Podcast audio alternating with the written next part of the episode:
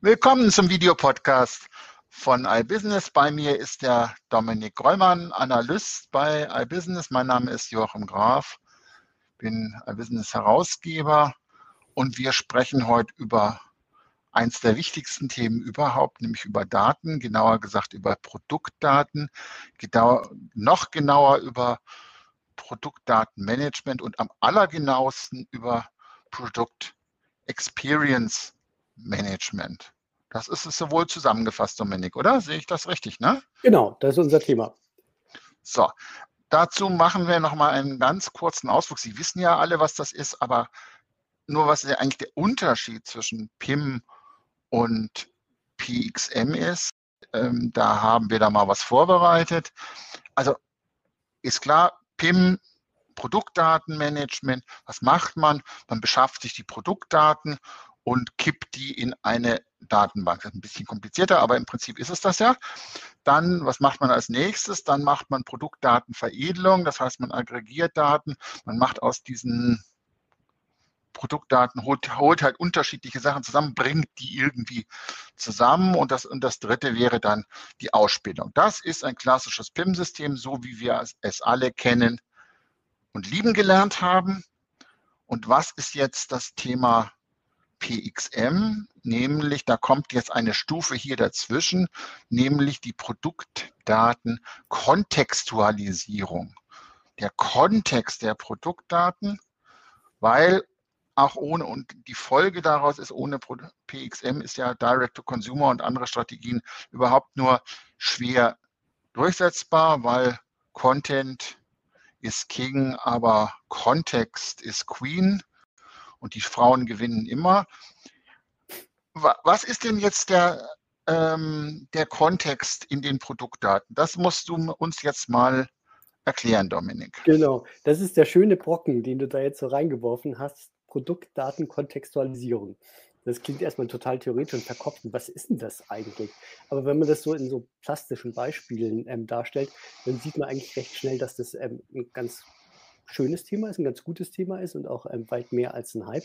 Letztlich geht es darum, alle reden von der Customer Experience, von der guten. Also der Kunde soll einfach ein gutes Einkaufserlebnis haben, soll sein Produkt haben. Und da sind Produktdaten natürlich ein wesentlicher Bestandteil, gerade dann, wenn man, nehmen wir das Beispiel von einer App, du willst dein ähm, Badezimmer renovieren, ein Handwerker kommt vorbei, ähm, nimmt das Badezimmer im Aufmaß und jetzt kann er ähm, auf dem Tablet mit dir ähm, die Badewanne planen, die Sanitäreinrichtungen planen, diese ganzen Sachen in einer schönen Animation, wie man das vielleicht auch aus dem IKEA-Katalog schon kennt. Und als nächstes kann diese App ähm, sofort in Echtzeit das runterbrechen auf eine Stückliste, weiß welche Rohre, wie lange die bestellt werden müssen, kann zügig einen Gesamtpreis dafür kalkulieren und du hast dann aus diesen Produktdaten tatsächlich ein Erlebnis gemacht, ein Einkaufserlebnis, also letztlich ein Erlebnis, das auch weit über den Einkauf hinaus geht. Du hast eigentlich aus den Produktdaten einen Service gemacht. Viel mehr als jetzt nur einkaufen, ordern einer Liste. Und das ist jetzt so ein typisches Beispiel für, was eben Produkt-Experience am Ende ist, darstellt. Also da, nur damit ich das jetzt richtig verstehe, also das Rohr, ähm, 5 cm Durchmesser, Farbe grau, äh, PVC, ein, ähm, ein Meter lang, das ist klassisch, was in einem PIM liegt. Vielleicht auch noch genau. der Hersteller und die, ähm, womit man das verkleben kann und was auch immer. Exakt. Und was, das würdest was, du in jedem Baumarkt natürlich genau so bestellen. Da würdest du eine Abbildung sehen von dem grauen Rohr und das wäre relativ langweilig, aber es sind die wesentlichen Daten enthalten, genau. Gut, und das ist jetzt in dem PIM. Und was ist jetzt das PXM? Das heißt, wie, wie muss ich mir das vorstellen? Da liegt ja nicht der Handwerker drin, der das am Bildschirm macht, sondern ähm, PXM hat welche Daten noch dazu? Oder? Na, das PXM ähm, greift auf die Produktdaten zu und kann aus diesen Daten eben so einen Service ähm, generieren. Das heißt, ähm, es bringt die Daten, wie du gesagt hast, in den Kontext des Users, es bringt die Daten in sein Badezimmer, bringt es zusammen, den Grundriss dieses Badezimmers und ähm, du platzierst die Dusche an eine bestimmte Stelle, beispielsweise, sagst, ja, genauso soll es sein, super, ähm, so will ich es haben. Und dann rechnet dir ähm, diese App entsprechend dann aus. Ähm, welche Rohre brauchst du dafür? Wie lang sind die? Ähm, ist das überhaupt möglich? Ähm, mit den vorhandenen Anschlüssen müssen dann neu gelegt werden.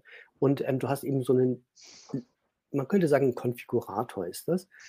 der aber natürlich auf diese Produktdaten als wesentliches Merkmal ja zugreifen muss, um zu wissen, lässt sich diese Konfiguration so realisieren?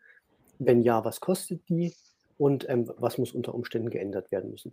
Also die Produktdaten sind die Basis, die vorhanden sein müssen, die genau wie du gesagt hast, natürlich aggregiert werden müssen, also erstmal die Herstellerinformationen eingelesen werden müssen, aggregiert werden müssen um die Bilder, um ähm, zusätzliche Informationen unter Umständen, wenn da noch was fehlt, auch um ähm, Textbeschreibungen und dann an der richtigen Stelle ähm, ausgespielt werden müssen für den Consumer. Und das ist dann eben das Produkt Experience, dass du ähm, auch den Verkaufsprozess beispielsweise berücksichtigen kannst, in dem sich der Kunde gerade befindet. Man kennt ja diese ähm, Beispiele, ähm, also der typische Verkaufsprozess besteht aus Awareness, Consideration, also der Kaufentscheidung selber, dann ähm, der Conversion, ähm, wenn man den Kauf umsetzt. Du hast danach noch den, den Service und am Ende ähm, den Support und dann hoffentlich ein Loop und es fängt alles wieder von vorne an. Und in diesen verschiedenen Stages sind natürlich auch verschiedene Produktdaten erforderlich. Awareness klassischerweise, da arbeitet man mit, Emotionen und mit, mit ähm, schönen Abbildungen. Das ist jetzt also bei dem, um bei dem Badbeispiel zu bleiben, der Moment, wo du sagst, okay, wie kann man das denn hier schön einrichten? Wir ähm, äh, zeigen Ihnen mal, wie Ihr Bad aussehen könnte.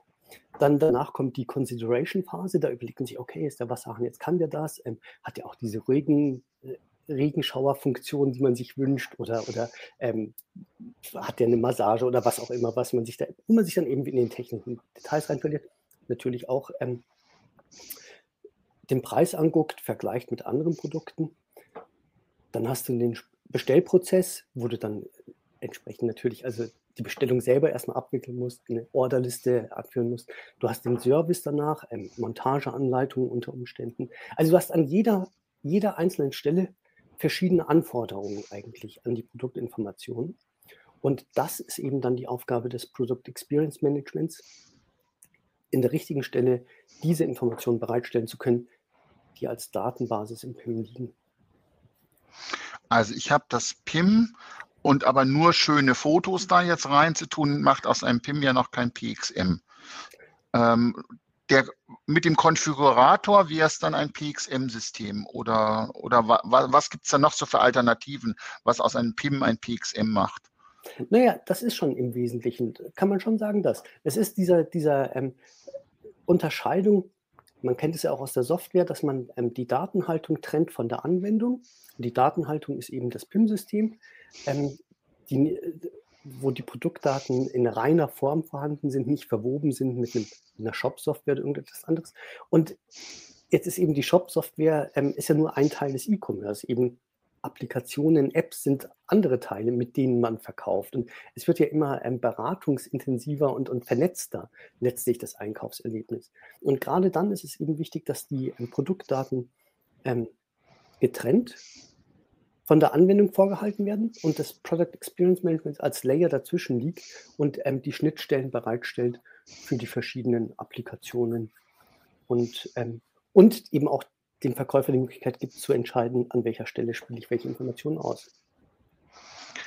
Gut, also die Frage, wenn, wenn ich ein, also jedes PXM ist auch ein PIM oder ähm, aber nicht jedes PIM ist ein PXM-System, richtig? Mm, ja, genau, so kann man sagen. Also es ist auch in der Regel so in der Praxis, dass die, ähm, es gibt eigentlich kaum einen Hersteller, oder ich kenne jetzt gar keinen eigentlich, der nur einen PXM anbietet. In der Regel ist es, hast du ein PIM-System und darauf aufsetzend ähm, bieten Hersteller dann auch erweitern dieses System sozusagen um den nächsten Schritt, haben das einfach noch eins weiter gedreht und ähm, machen daraus eben auch ein PXM. Aber in der Regel ist wirklich die Basis für alles ähm, das PIM und die getrennte Datenhaltung und das Weiterdrehen ist eigentlich das PXM. Ähm, und jetzt kommt die alles entscheidende Frage. Wer braucht sowas? Ja, also es ist ein bisschen ein verkopftes Thema. Man merkt es ja schon daran an diesem Kontextualisieren der Produktdaten. Aber es ist eben schon auch für viele sinnvoll. Also du hattest selber das Beispiel Direct-to-Consumer gebracht. Und da stehen die Hersteller, verkaufen direkt an die Kunden und stehen vor der Herausforderung ganz oft, dass sie ja gar nicht ähm, Kundendaten haben, gar nicht Erfahrung haben im Verkauf. Und wenn sie den Händler ausschalten oder überspringen, ähm, eben oft auch schon ein Produkterlebnis verloren geht an der Stelle, dass, ähm, ich sag mal so, wenn du ähm, eine Schraube kaufst, einen Beschlag kaufst in einem Bootsshop, dann ist das Navy-tauglich. Dann weißt du, das ist Edelstahl, das ist salzwasserbeständiger, das ist was ganz anderes. Es hat also schon ein gewisses Produkterlebnis. Ein Produktversprechen wird allein durch die Auswahl in dem Shop der Sachen mitgegeben. Und ähm, der Hersteller von diesem Beschlag, der hat aber vielleicht ähm, ganz viele Beschläge in seinem Programm und der muss jetzt dieses eine Ding, wenn er das verkaufen will, ja auch aufladen, um dieses Produkterlebnis, was früher der Händler gemacht hat. Das ist jetzt bei einer Schraube vielleicht ein bisschen ein Beispiel, wo man sich denkt, na gut, dann wird man jetzt ein PXM installieren. Aber wenn man an einen Reiseanbieter denkt, der jetzt ähm, verschiedene, ähm, ob du für einen Single ähm, eine Reise anbietest oder für eine Familie, ist es einfach ein ganz anderes Produkt. Oder ein Schuhhersteller, der hat ähm, von Trekking-Schuhen bis zu Sneakern ganz viele im Programm. Und da fängt es eben schon an, dass man so ein Produkterlebnis ähm, schaffen muss. Das ist ja durchaus da an der Stelle, glaube ich, strategisch. Das heißt, für die Konsumgüterhersteller, also wenn ich einen Schuh mir vorstelle, dann wird das ja sehr oft tatsächlich als Marke auch ähm, inszeniert. Das heißt, dann habe ich halt das Foto von den Models, ähm, die dann den Berg hoch kraxeln und in die ähm, Gedanken verloren, in die Ferne bei schönem Wetter gucken. Also das sind ja genau diese Inszenierungen. Da will ich, ich will da jetzt auch schönes Wetter im, in den Bergen haben. Also kaufe ich jetzt diese Schuhe. Also das ist ja immer sozusagen inhärent im Produkt. Aber beim B2B-Markt scheint das ja wohl anders zu sein. Das heißt, das ist jetzt PXM vor allem ein B2B-Thema oder ist es ein B2B und ähm, B2C-Thema? Ich glaube, es ist mehr ein B2B-Thema, aber alleine aus der Tatsache, dass ähm, es besser funktioniert, wenn, wenn man komplexere Produkte hat. Also die, das Beispiel mit der Badausstattung, das ist, glaube ich, relativ plastisch, da kann man sich das vorstellen, wo da dieses Produkterlebnis am Ende auch entsteht, an welcher Stelle. Beim Schuheinkauf, bei der Schraube, da merkt man schon, da habe ich jetzt ein bisschen, bin ich ein bisschen zu gekommen, weil das ist natürlich ein vergleichsweise simples Geschäftsmodell. Also PXM funktioniert besser. Ich glaube, man kann sagen, auf zwei Ebenen. Einerseits wenn der Hersteller ähm, unter Umständen keine große Marke ist, wie der Schraubenhersteller, der, ähm, bei dem man noch kein emotionales Erlebnis hat, der das aufladen muss, das Produkt. Und das zweite ist einfach, wenn es eine gewisse Komplexität hat, das Produkt. Wenn also ähm, nicht das Einzelteil an sich attraktiv ist, sondern das Zusammenspiel vieler Teile wie beim Bad. Und dann kann man das Erlebnis natürlich inszenieren und dann wird ein PXM auch wirklich notwendig. Und das sind eben oft ähm, Anwendungsfälle im B2B Bereich, wo dann auch nicht immer die emotionale Ansprache im Vordergrund steht, sondern manchmal auch ganz simple diese Punch-out-Kataloge, die angeboten werden müssen. Also da geht es dann manchmal auch um ähm, e-, etwas drögere Anwendungsfälle, aber es ist dann eben das B2B-Produkterlebnis, was geschaffen werden muss. Punch-out heißt? Punch-out heißt, ähm, wenn du deinen Katalog ähm, nicht ähm, zentral ausspielst, also deine Katalogdaten quasi als Software bereitstellst im Unternehmen und der lädt die regelmäßig runter, sondern wenn du ähm, im ERP der Kunde aus dem ERP in deinen Webshop geht, die Sachen, die er braucht, lädt und dann wieder in sein ERP zurückgeht. Das nennt man Punch-Out-Katalog. Da muss man nicht ähm, immer den Gesamtkatalog aktualisieren, sondern kannst dann flexibel, ist ja quasi Server-Client-Architektur, könnte man sagen. Ah, okay. Wieder was gelernt. Man lernt eben nie aus. Habe ich jetzt zwei Fragen. Also gibt es jetzt jedes PIM-System? Man muss ich da überhaupt nachfragen, wenn ich jetzt ein PIM-System habe, ähm, ob das eine PXM-Funktionalität hat. Das ist so das eine. Und das zweite ist, wie lade ich denn jetzt eigentlich meine PIM-Daten äh, mit PXM-Daten auf? Also das, oder was, was mache ich denn da eigentlich? Also erstmal, das eine, die erste Frage ist, ähm, da, da, gibt es Anbieter, die haben dieses Thema sehr auf dem Radar und andere, die haben ein einfacheres ähm, PIM-System, das ist geeignet für andere Anwendungsfälle, die sind da sehr gut und es gibt die, die eben dieses PXM-Thema auch verfolgen und da kann man schon im Vorfeld sich gucken, ähm, hat ja was dazu oder nicht. Das Aufladen der Daten, letztlich ist es eben ähm, ein strukturiertes Anbieten der Daten ähm, über verschiedene Schnittstelle ähm, an verschiedene ähm, und das Ausspielen in die Marketing-Software, in eine, in eine App über APIs. Also das entsteht, es ist letztlich ein Zwischenlayer und ähm, das Gesamtergebnis entsteht eigentlich dann in Verbindung mit einer App, mit der Marketing-Software Und ähm, das PXM ist sozusagen ein Zwischenlayer zwischen den Produktdaten und der Anwendung. Das heißt, es, das heißt, das PXM-System gibt es nicht als schlüsselfertige Lösung, sondern das ist immer sozusagen ein Teil, an dem ich für meine Zielgruppen durchaus noch stricken muss. Das heißt, ich muss die Anwendung mir eigentlich immer noch, noch, noch erfinden. Das heißt, wenn ich wenn ich diese Rohre habe und äh, diese, diese, dann muss ich quasi die, die BART-App mir noch entwickeln lassen, aber dass das aus den entsprechenden Datenbanken dann kommt und sagt, ich brauche jetzt 3,85 Meter graues Rohr, das macht dann nachher das PXM. Kann man Absolut. das so sagen? So genau so ist es. Also man kann nicht sagen, wie bei einer Marketing-Automation-Software, wo es so ähm, komplett Solutions gibt. Ähm, so ist es nicht, dass man sagt, ich habe jetzt ein, eine Software, die schafft mir mein Produkterlebnis. Ähm, aber du, du, schaffst dir quasi die Basis dafür, das ähm, zu entwickeln und weiterzudrehen. Und so genau so ist es. Also dann halten wir fest, Produkt Experience Management ist sozusagen die Erweiterung des PIMs ohne PXM sind Direct-to-Consumer-Strategien nur schwer durchsetzbar. Nochmal ganz ausführlich. Das ist also ein Thema, mit dem man sich auseinandersetzen muss. Wir haben vor ein paar Wochen eine, äh, ein Expertenforum dazu gemacht online. Der Link dazu steht da. Da kann man auch sich nochmal ausführliche Vorträge rund um dieses Thema anhören. Ansonsten hat der Dominik ja eine sehr grundlegende Geschichte dazu geschrieben. Auch die ist unten verlinkt.